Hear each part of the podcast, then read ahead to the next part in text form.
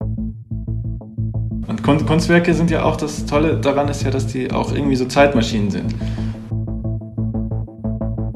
Und ich habe damit eigentlich angefangen, weil ich ähm, schon irgendwie früh irgendwo so die Korrelation gesehen habe, dass man als, als ich als Künstler eigentlich Ideen habe, die viel größer sind, also Visionen habe, irgendwie nicht nur von zukünftigen Kunstwerken, sondern auch von Projekten, die viel größer sind als das, was ich eigentlich realisieren kann.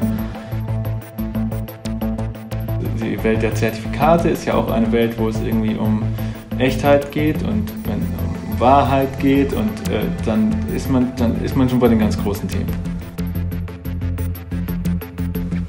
Ja, wenn so eine Welt ohne Kunst, die wäre einfach nicht mehr lebenswert.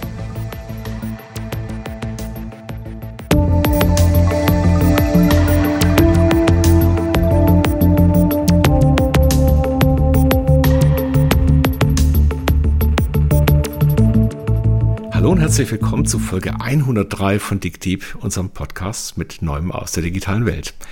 Und heute hat uns äh, die Frauke einen Studiogast mit reingebracht an einem physischen Ort mit digitalen Exponaten. Das passt ganz toll zusammen, denn wir haben heute einen Künstler da bei uns im Podcast, der nicht nur sich mit digitalen Werkzeugen, mit Kunst beschäftigt, sondern auch die Digitalisierung selber zum Kunstobjekt macht. Und wir freuen uns sehr, dass heute Nico Apamidis bei uns zu Gast ist. Hallo Nico, schön, dass du da bist. Hallo und danke. Ich freue mich auch riesig. Vielleicht kurz als Kontext. Äh, Christoph Nico habe ich kennengelernt, weil er hier am Center for Advanced Studies in München an der LMU eine Ausstellung hatte, jetzt während des Sommersemesters. Und ähm, er hat ja Münchner Wurzeln, äh, Akademie der Bildenden Künste, später dann aber Berlin, Kanada und an vielen anderen Stellen gewesen. Und wir haben uns mehrfach getroffen und ich hatte so viel Spaß mit der Unterhaltung, dass ich dachte, das müssen wir unbedingt im größeren Stil nochmal machen, damit andere auch in das Vergnügen kommen.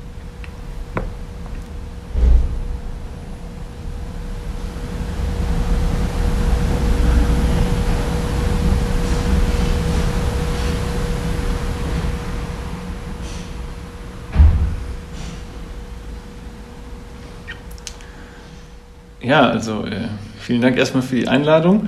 Ähm, das, das, macht mir natürlich auch großen Spaß, wenn aus einer Ausstellung solche Themen sich herausschälen, die dann, die dann, wo, wo man dann auch ähm, eben nach außen irgendwie äh, spannende Leute trifft, wo man merkt, dass man als Künstler nicht in einer Bubble arbeitet, ähm, die irgendwie nur so, ähm, die nur so irgendwie ähm, zufällig existiert, sondern dass es natürlich, dass das Wichtige ähm, ja, äh, Themen der Zeit berührt und man dann halt irgendwie auch so viele spannende Gespräche hat. Das ist immer das Teil, das ist immer das Tolle an so einer Ausstellung. Und ähm, also in, ich, bin, ich bin schon ein bisschen schade, dass es hier äh, vorbei ist, weil eigentlich hätte ich natürlich gerne selber so ein eigenes Research-Zentrum, so ein Haus, das ist ein ganz tolles Haus hier, das ist eine, also eine Villa mitten in München, ähm, wo eben diese äh, Wissenschaftlerinnen hier äh, zu eben bereichsübergreifenden Themen und Schwerpunkten zusammenkommen und ähm, um eben ähm, ja, fachliche Diskurse darüber zu führen. Und ich sozusagen als Künstler fühle mich jetzt nach den ähm, ja, vier Monaten hier, ähm, fühle mich schon irgendwie Teil von, die, von, von dem Ganzen so. Und das, das ist natürlich schade, dass es dann auch wieder abgebaut wird und ich dann ein, äh, ein neues Center suchen muss irgendwo. Aber auf der anderen Seite ist es natürlich auch wahnsinnig anstrengend quasi. Eigentlich ist es, also ähm, ist, ist als Künstler ja auch jetzt nicht immer so, dass ich nur äh, Gespräche führe und nur ähm, Führungen gebe und, und so weiter, sondern ich muss ja auch noch ähm, die Werke selber produzieren und ähm, eigentlich mein Lieblingsort ist eigentlich mein Studio, wo ich, wo ich meine Ruhe habe und nicht die ganze Zeit Besucher kommen. Aber, aber beides, beides ist gut. Beides braucht es auch irgendwie. Nico, da holen wir doch mal äh, unsere Zuhörer und Zuhörerinnen ab. Ähm, ein Anlass für deine Ausstellung in München war ja auch, dass du KI verarbeitest in deiner Kunst. Wenn wir uns jetzt vorstellen, du gehst zurück ins äh, Atelier, äh, wie muss man sich das vorstellen als ähm, Zuhörer oder Person, die eben nicht vor Ort war und das sehen konnte. Kannst du mal kurz beschreiben, wie du die KI in deiner Kunst nutzt? Tatsächlich kann ich das aktuell ganz praktisch beschreiben. Wenn ich jetzt ähm, zurückkomme in mein Studio dann im August, dann warten dort ähm, so ganz viele Exponate, die erstmal ähm, gedruckte Bilder sind, die ich mit Hilfe von KI erschaffen habe, also die schon digital bemalt sind sozusagen, also Dinge, die ich ähm, aus, also ich habe schon, äh, ich so, also ich habe schon so 5000 äh, Bilder generiert und ständig kommen neue dazu, ähm, weil das, weil ich quasi so einen ständigen Stream habe, ähm, also so einen ständigen Chat mit, ähm, mit mehreren KIs sozusagen, wo ich immer, wenn mir was einfällt, dann speise ich das da rein und ähm, überlege, was dabei rauskommt. Und jetzt, wenn ich dann ins Studio zurückkomme, dann stehen da so einige von diesen Exponaten, die dann aber noch weiter verarbeitet werden müssen. Weil für mich ist immer ganz wichtig, ich bin zwar irgendwie ein digitaler Bürger und natürlich auch irgendwie so eine Art Cyborg zwischen, dem, zwischen, den, zwischen der Technologie und dem Menschsein. Ähm, äh, aber ich will mich nicht äh, jetzt auf, das, auf, auf, auf rein Digitales beschränken, sondern im Gegenteil.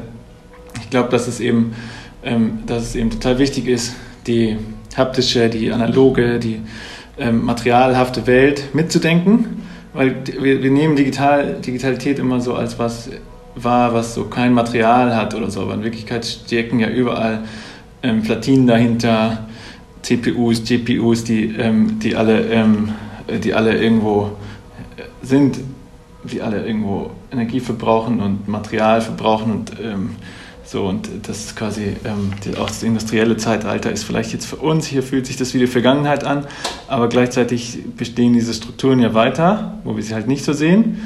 Und ich mag das eigentlich immer ganz gerne so als eine Welt denken, ähm, so.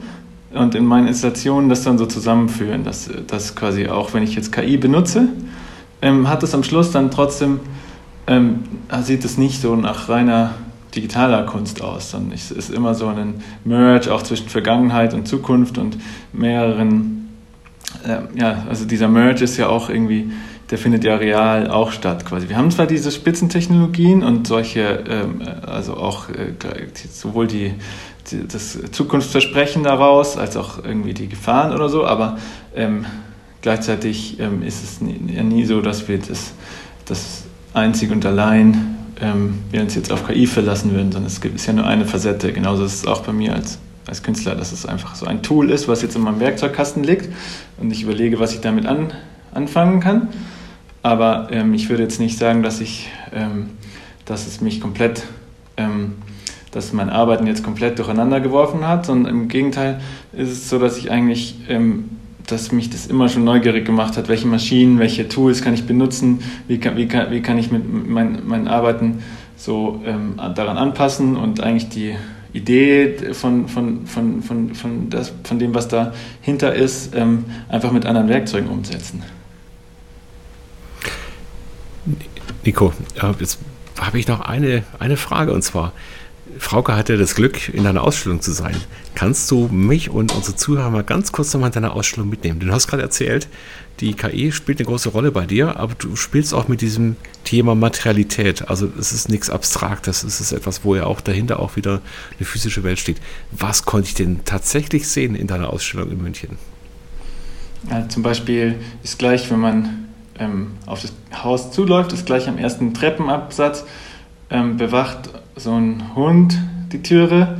Das ist so ein Bronzehund, ähm, der eigentlich auch eine ähm, äh, Antiquität ist, die aber, äh, die ich sozusagen umgebaut habe und noch so ein, der hat so einen Nylon-Saumzeug bekommen und so einen Globus als Anhänger, also so ein, so ein, so ein Logo, so ein Globalisierungssymbol im Grunde als Anhänger bekommen, als Halsband und ähm, so, äh, so ist es für mich auch ein bisschen diese ähm, so eine Ausstellung immer so ein Ort, wo, wo ich mir gerne so ein kryptisches Geheimnis vorstelle, was bewacht wird, wie, wie bei so, wie bei so, ja, wie, wie bei solchen, manchmal solchen ähm, Finanzunternehmen, die äh, geben sich auch gerne so mit solchen Logos ab, mit so ähm, aus der Mythologie oder so, als wäre da, als wäre da so ein kryptische, als wäre das so eine Grabkammer oder so ein, als wäre da irgendwo so ein, so ein großes ähm, Geheimnis, was be bewahrt werden muss für die Menschheit und als wäre das auch was wahnsinnig Wichtiges. Und ich erschaffe eben in meinen Ausstellungen dann solche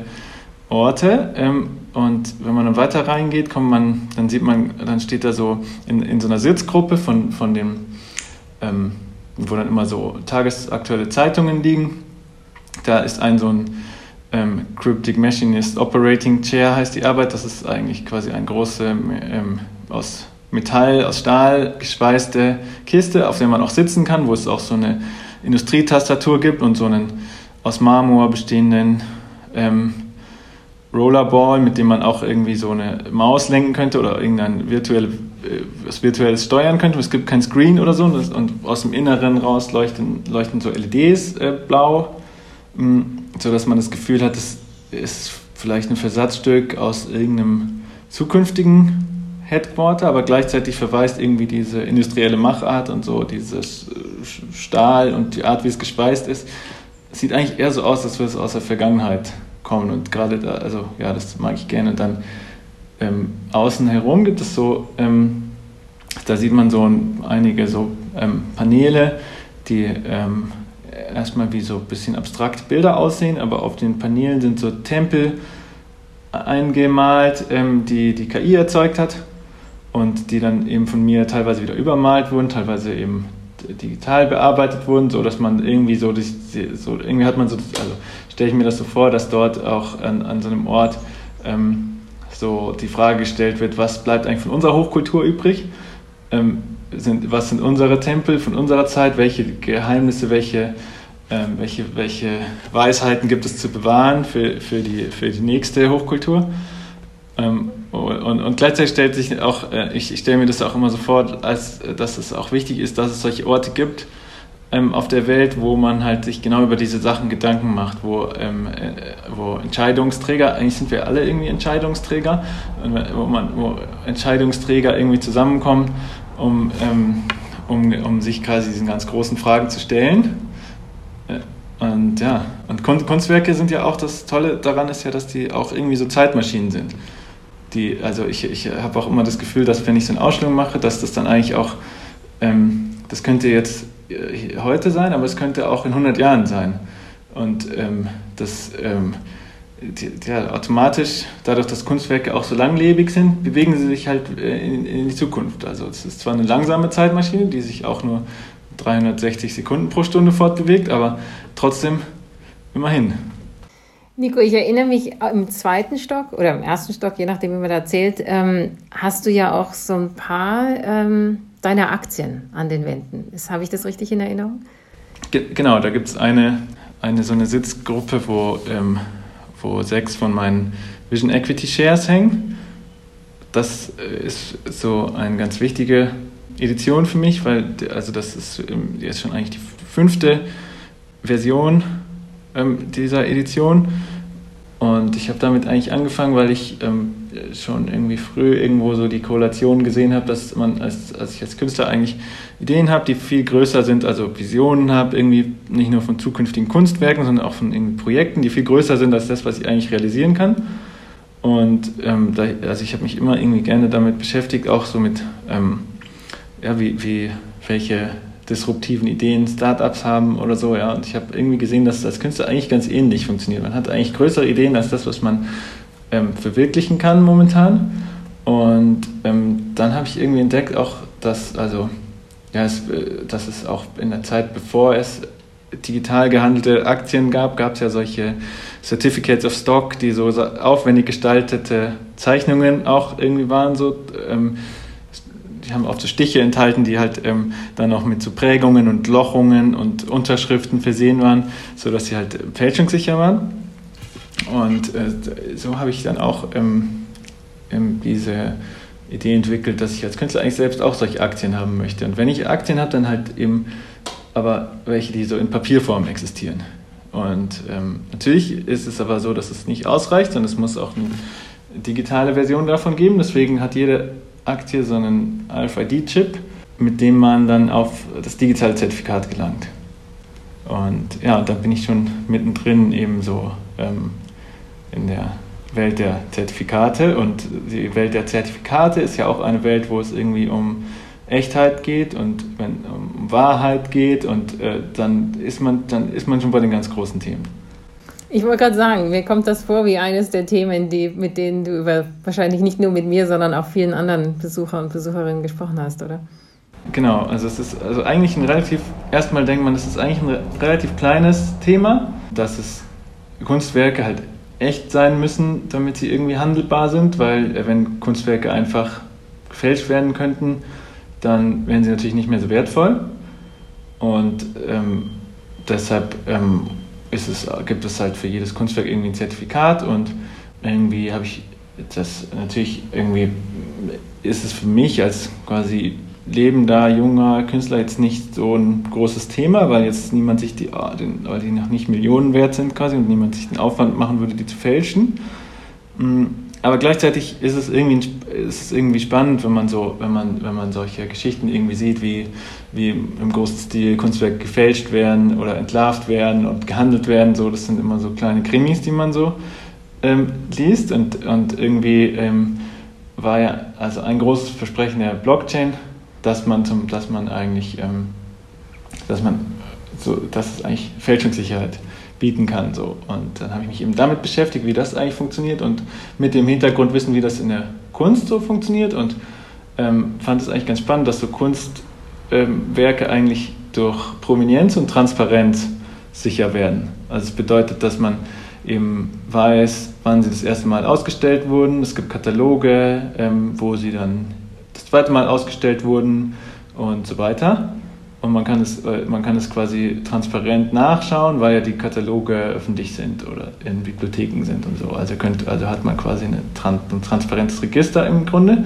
Und, ähm, ja, und, und, und das trifft im Grunde aber dann auch also ich habe dann angefangen, mir da eben drüber Gedanken zu machen und in meiner in meinen Installationen treffen dann ja immer irgendwie auch ähm, andere Fragestellungen, irgendwie zeitgemäße Dinge äh, aufeinander mit meinen Kunstwerken und dann habe ich mich halt irgendwie gefragt, ja, ähm, trifft es, was, was man über Echtheit von Kunst ähm, annimmt, äh, trifft es vielleicht auch auf andere Objekte zu? Also es gab, war ja quasi, es gab ja auch durch, durchaus ähm, in der Kunstwelt beheimatet, gab es ja diesen NFT-Hype, wo man gesagt hat, okay, digitale Kunstwerke ähm, können dadurch ähm, in der Echtheit gewährleistet werden quasi, ähm, aber mh, dann ist der Schritt ja gar nicht mehr so weit, sich zu fragen, ob es nicht auch, ob es nicht auch ähm, andere ähm, Güter gibt, die eigentlich auch, ähm, wo es eigentlich auch wichtig wäre, dass sie echt sind.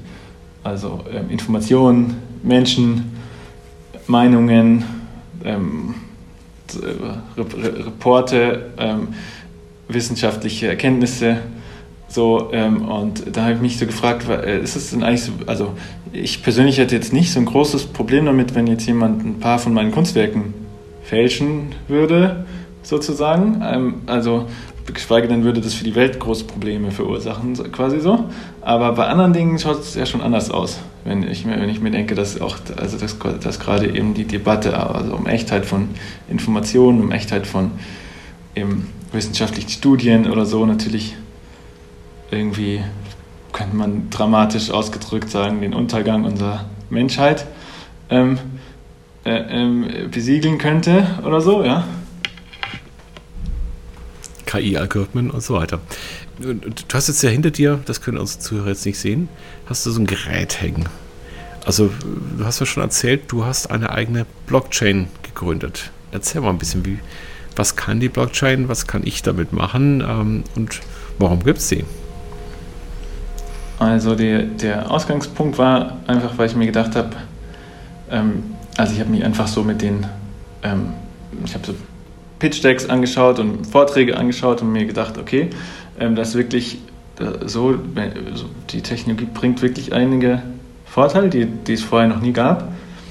Und ähm, mich hat aber immer gestört, dass es irgendwie doch auch wieder so was, so ein Geheimwissen geworden ist, wo, man, wo ich so das Gefühl hatte, das findet alles irgendwo auf irgendwelchen Servern statt, ähm, wo man keinen Zugang dazu hat. Man kennt die Leute nicht, die, die, die dann diese Server betreiben. Man kennt die Leute nicht, die eigentlich die, die eigentlich da, dahinter stehen. Das ist auch irgendwie, die sind alle anonym irgendwie. Ich habe mir gedacht, okay, da ist so eine tolle Technologie und dann sind dahinter irgendwie lauter anonyme Menschen, die irgendwie, ähm, die irgendwo im Verborgenen arbeiten und das ist nicht die Voraussetzung eigentlich, um Vertrauen zu schaffen und um eigentlich äh, so, ja, auch so den, das Vertrauen in der Gesellschaft ähm, zu verbessern und so, aber die, also diese, aber ich habe eigentlich diese, diese Heilsversprechen aus den, aus den ähm, ja, aus, aus den ähm, Podcasts und Pitch Decks eigentlich ernst genommen und mir gedacht, okay, ähm, Dezentralität würde ja auch bedeuten irgendwie, dass diese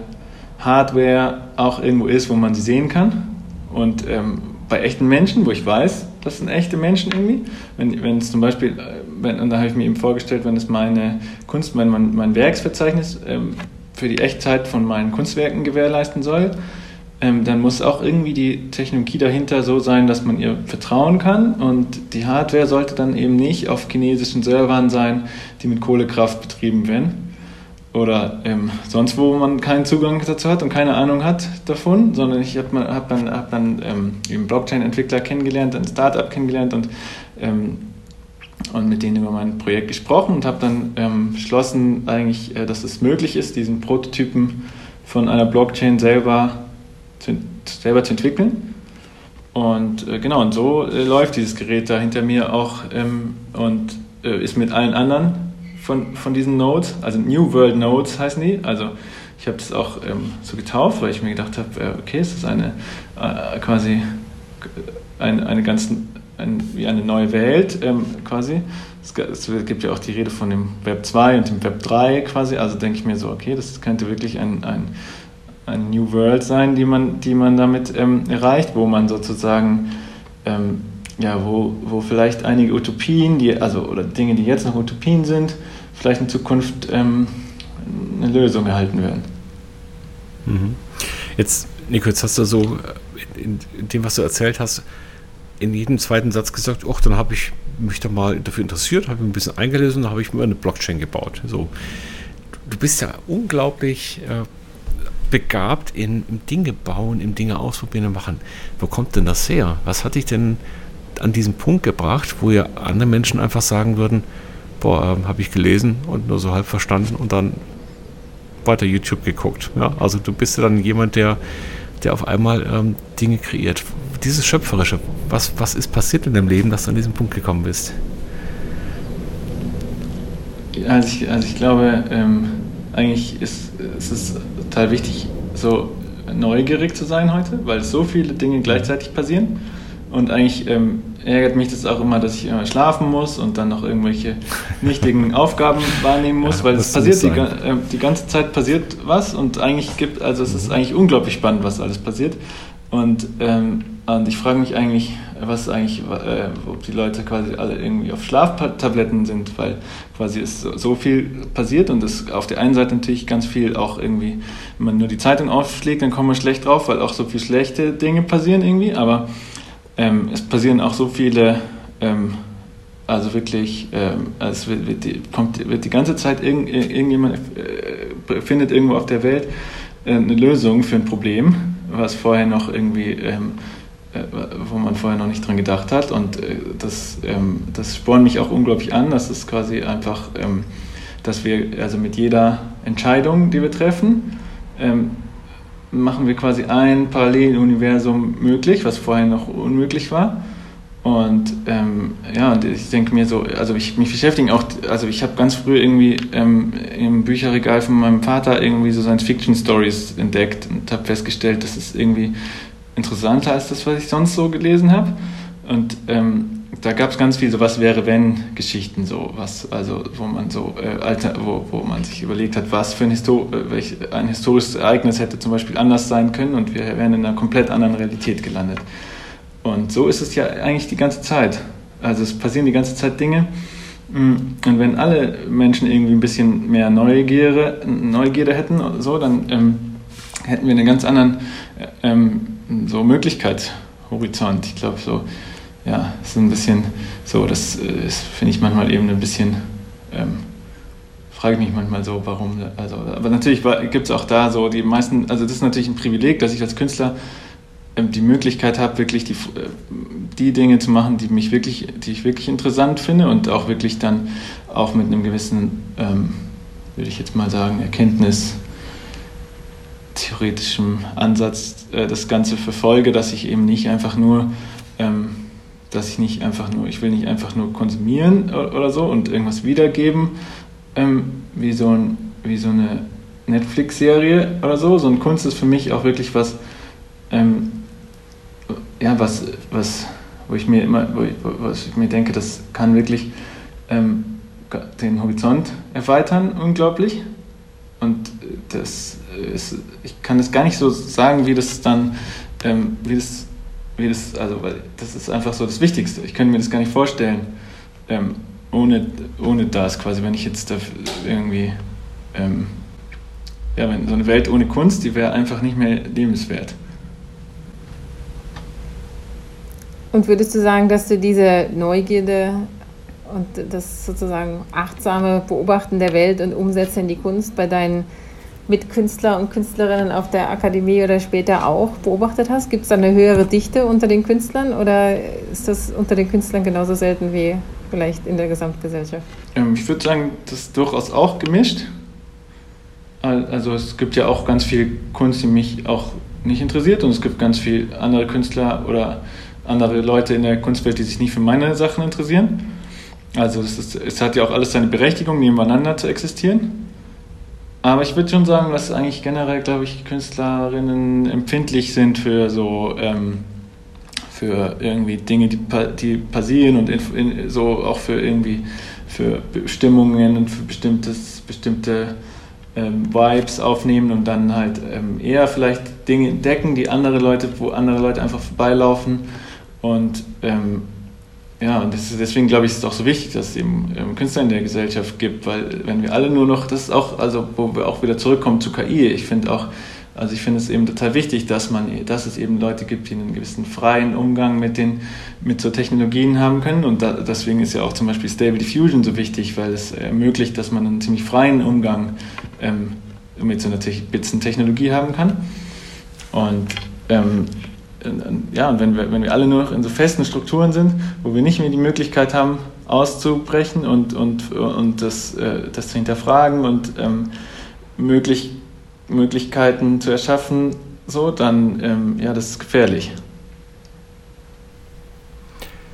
Wie sieht denn deine Interaktion mit dem Kunden deiner Kunst, also mit den Menschen, die in deine Ausstellungen gehen, aus? Also, wie ich dich jetzt ja wahrnehme hier ist, dass du ja ganz verwoben bist mit, deinen, mit den Digitalisierungsthemen. Wenn ich jetzt in eine Ausstellung reinkomme, habe ich schon oft das Problem gehabt, die Ausstellung heißt digital, die Ausstellung dreht sich um Digitales oder KI und ich sehe trotzdem wieder nur einen Monitor oder ich kriege vielleicht noch eine Brille auf, um, um, mal kurzfristig was zu machen. Also wie verwebt sich denn deine Arbeit mit dem Leben und mit dem digitalen Erleben auch deiner, deiner Gäste und deiner, äh, deiner Ausstellungsbesucher oder auch Kunden? Also ja, das ist eine interessante Frage, weil ich natürlich, ähm, also ich kann das, das ist ganz schwierig zu, zu sagen, weil ich ja nie, nie selber Besucher in meiner Ausstellung gewesen bin. Aber, ähm, aber äh, also was, was auf jeden Fall wichtig ist für mich, ist, dass es eigentlich immer dieses haptische Erleben im Vordergrund erstmal steht. Dass es eben, es gibt irgendwelche ähm, eben ähm, Dinge, die erstmal vielleicht auch gar nicht so die erst vielleicht gar nicht so ähm, eben nach Hightech aussehen, ähm, wie auch äh, so gemalte äh, Bilder und so. Also es ist mir schon wichtig, dass man, also ich glaube, dass, äh, dass einfach dem, so eine Art universelle Sprache im Menschen vorhanden ist, ähm, so Kunst ähm, zu erkennen und, ähm, und auch, also äh, sie auch quasi mit Ästhetik sozusagen äh, zu kommunizieren.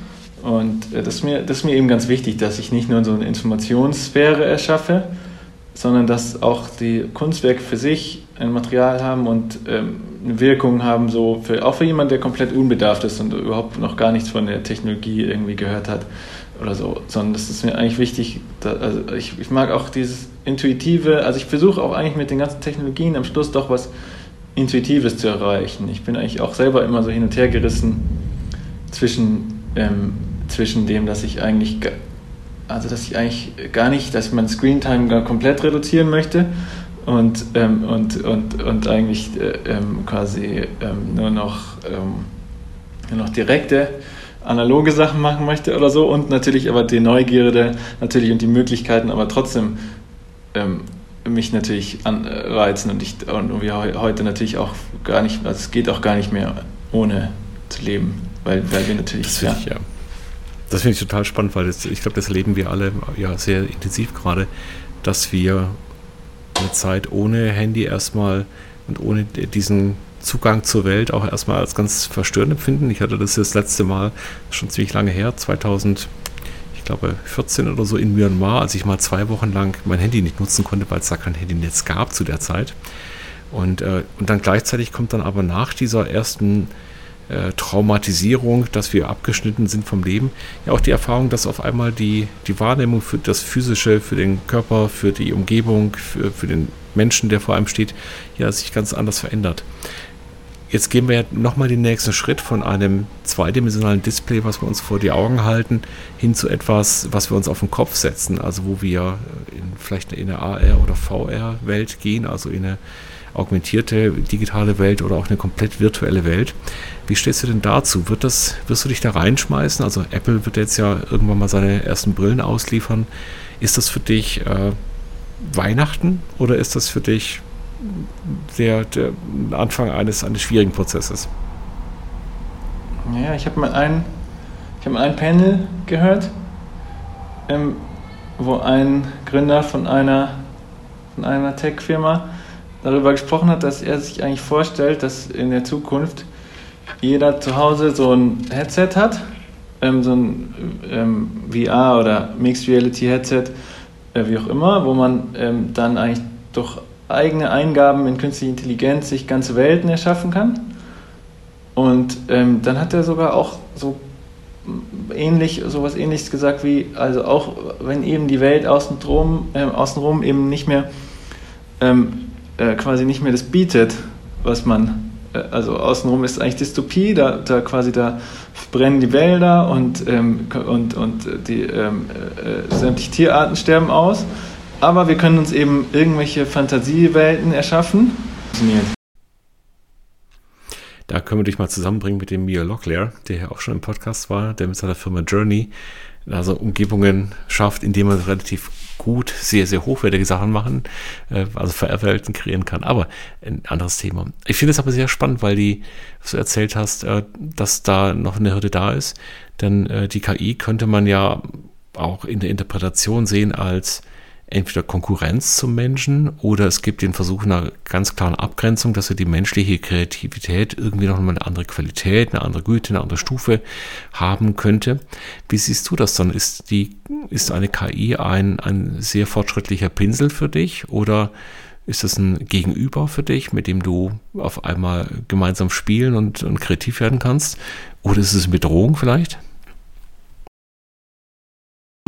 Sehe es eher tatsächlich wie so eine Art, also wie so eine Multihand, wo man irgendwie ganz viele Tools auf einmal hat und wenn ich, wenn ich dann halt, ähm, äh, also ich kann jetzt einfach durch einfache Texteingaben, kann ich sofort ähm, Ergebnisse erzielen, die, im, ähm, die eben jetzt in, in, in ihrem Reifegrad schon äh, überzeugt sind und weiterhin für, weiter verwertbar sind.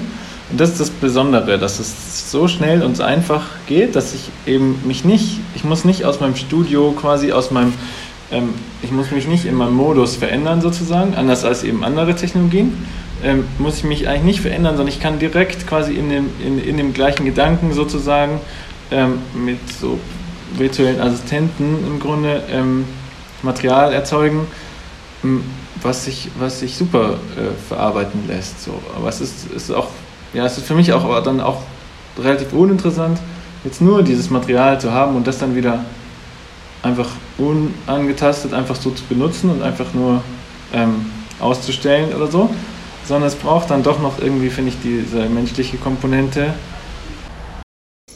Ich bin immer wieder begeistert, Nico, die Ähnlichkeiten zwischen Kunst und dem Umgang mit Kunst und Daten. Ja? Also jetzt, wie du das Stichwort sagtest, einfach nur die digitalen Inhalte ohne die Weiterverarbeitung, da muss ich sofort wieder an die Daten denken, dass die natürlich, wenn sie nur rumliegen, auch äh, uns wenig geben oder sagen. Und ähnliches hatten wir schon mal bei der Provenienz äh, besprochen. Mir kam aber gerade noch ein anderer Gedanke bei dem, was du gesagt hast. Ähm, als äh, Multihand. Und äh, es gab ja in der Digitalisierung vorher schon so ein paar Innovationen, äh, wo ich mich gefragt habe, ob du die, die genutzt hast. 3D-Druck, ist das was, was in deine Kunst Einzug gefunden hat? Ist das hilfreich? 3D-Druck ähm, ist auch was, was gut funktioniert, weil man auch, ähm, also ich, ich glaube, das ist auch ein Finger auf meiner Multihand, so, ähm, den man gut bedienen kann quasi, um, um dann einfach ähm, Formen herauszuholen. Ähm, auch interessanterweise habe ich jetzt gar nicht so wahnsinnig viele richtige Kunstwerke 3D gedruckt, sondern eher funktionale Teile, die ich so in, mein, ähm, in einer Zeichenmaschine zum Beispiel benötige oder so. Ähm, ich benutze eigentlich 3D-Druck häufiger eigentlich, um eher was Funktionales herzustellen. Und ähm, ja, aber das ist natürlich, also ist natürlich äh, auch ein Wahnsinnswerkzeug gewonnen, was es was, was vorher nicht gab und man einfach auch international quasi äh, mit ähm, Leuten zusammenarbeiten kann, die dann irgendwo einen Trick entwickelt haben, einen Teil entwickelt haben, was ich dann einfach in meinem Atelier prima gebrauchen kann. Und ähm, ja, das, also das fasziniert mich auch heute, dass, so, dass wir einfach durch, dass wir so, dass, also ich als Künstler irgendwie ähm, dann ganz schnell irgendwie, ob es jetzt, ob es jetzt einfach nur ein Rezept für eine bestimmte Tusche ist oder was auch immer oder wirklich ähm, eben ähm, ein Skript für eine Zeichenmaschine. Ähm, es gibt quasi ähm, heute einfach so diesen unglaublichen Wissensschatz. Ähm, so, unser ganzes kulturelles Gedächtnis oder so. Es gibt einfach einen unglaublichen Schatz an Wissen und an Tools, die, äh, und, und, äh, die, und es, wird, es wird jeden Moment mehr quasi an Möglichkeiten, die wir damit die wir damit bekommen. Und ich nutze als Künstler ja nur einen ganz bescheidenen Anteil von dem, was möglich ist. Ja, und der Zugang wird auch immer einfacher. Also wir überlegen, welchen Sprung es gemacht hat von einem Google-Suchfenster, wo ich drei, vier Worte eintippen kann, hin zu, einer, zu einem Dialog mit einem Chat-GPT, der jetzt immer mehr auch faktenbasierter wird. Dann ist einfach das Wissen wirklich extrem viel besser zugänglich und auch für alle zugänglich. Nico, wir, wir laufen schon ganz schön schnell gegen unsere Obergrenze. Was ist denn das nächste Thema, mit dem du dich gerade beschäftigst? Also was treibt dich gerade denn an den, von den gesellschaftlichen oder technologischen Möglichkeiten am meisten um? Worauf, können wir uns freuen? Also es ist eigentlich gerade so, dass mich eigentlich diese Dualität beschäftigt zwischen so ähm, den ganz großen irgendwie ähm, philosophischen Fragen, die ich irgendwie dann auf Bildcollagen ähm, stecke, die, die also eigentlich quasi wirklich muss man also muss man sich vorstellen eigentlich äh, relativ großformatige Bilder, die ich, die, an denen ich gerade arbeite. Und auf der anderen Seite genau diese Themen, die dann in diesen Bildern irgendwie vorkommen, auch ähm, eben mit ganz schlauen Leuten zu diskutieren und ähm, zu überlegen, ob ich vielleicht, ähm, ob es vielleicht, ja, also ich, so, es ist so eine Art wie so eine Art Think Tank, ähm, wo ich, wo ich gerade daran arbeite, äh, sowas aufzubauen, weil ich mir, weil ich mir eigentlich denke, die Kunstwelt ist eigentlich prädestiniert dafür, ähm, ja, so eine Art ähm, Prototyp vielleicht für eine, für eine zukünftige Weltgesellschaft zu werden oder so, weil es, äh, weil es schon ganz viele so, sage ich jetzt mal, Weltbürger gibt darin. Ähm, und ähm, ja, wer weiß, vielleicht, vielleicht kann man da ja was anstoßen, was, ähm, was dann tatsächlich überschwappt in die echte Welt außenrum. Ja, dann würde ich sagen, äh, laden wir alle Gäste nochmal ein zu deiner nächsten Ausstellung. Ist schon ein Termin? Steht schon was fest? Hast du schon was geplant oder ist noch ganz offen? Es gibt in, im, im Kunstverein in Salzburg am 29. September die, die nächste Eröffnung von einer Ausstellung von mir. Und ähm, davor gibt es noch eine Gruppenausstellung in, mit meiner Galerie in, in München. Failed Transcendence heißt die. Da werde ich eins von diesen Bildern auch zeigen. Und ähm, ja, und dann dazwischen, davor gibt es noch in, auf einer griechischen Insel neben der Höhle des Pythagoras ähm, werde ich noch so eine kleine Ausstellung ähm, machen, so als Sommerprojekt, wo ich mich vielleicht dann auch ähm, intellektuell äh, vielleicht äh, an dem richtigen Standort fühle. Ja, das lasse ich mal völlig unkommentiert, das spricht für sich. Großartig. Super, Nico. Vielen herzlichen Dank, äh, dass du die Zeit gefunden hast, jetzt so kurz vor Ende der Kass-Ausstellung noch mit uns zu sprechen. Und äh, alles Gute für die Finissage. Wir, wir hoffen, dass diese Aufnahme ein paar Zuhörerinnen zu deinen nächsten Ausstellungen lockt. Wunderbar. Vielen Dank, dass du da warst. Ja, hat, hat mich gefreut. Und genau, ja.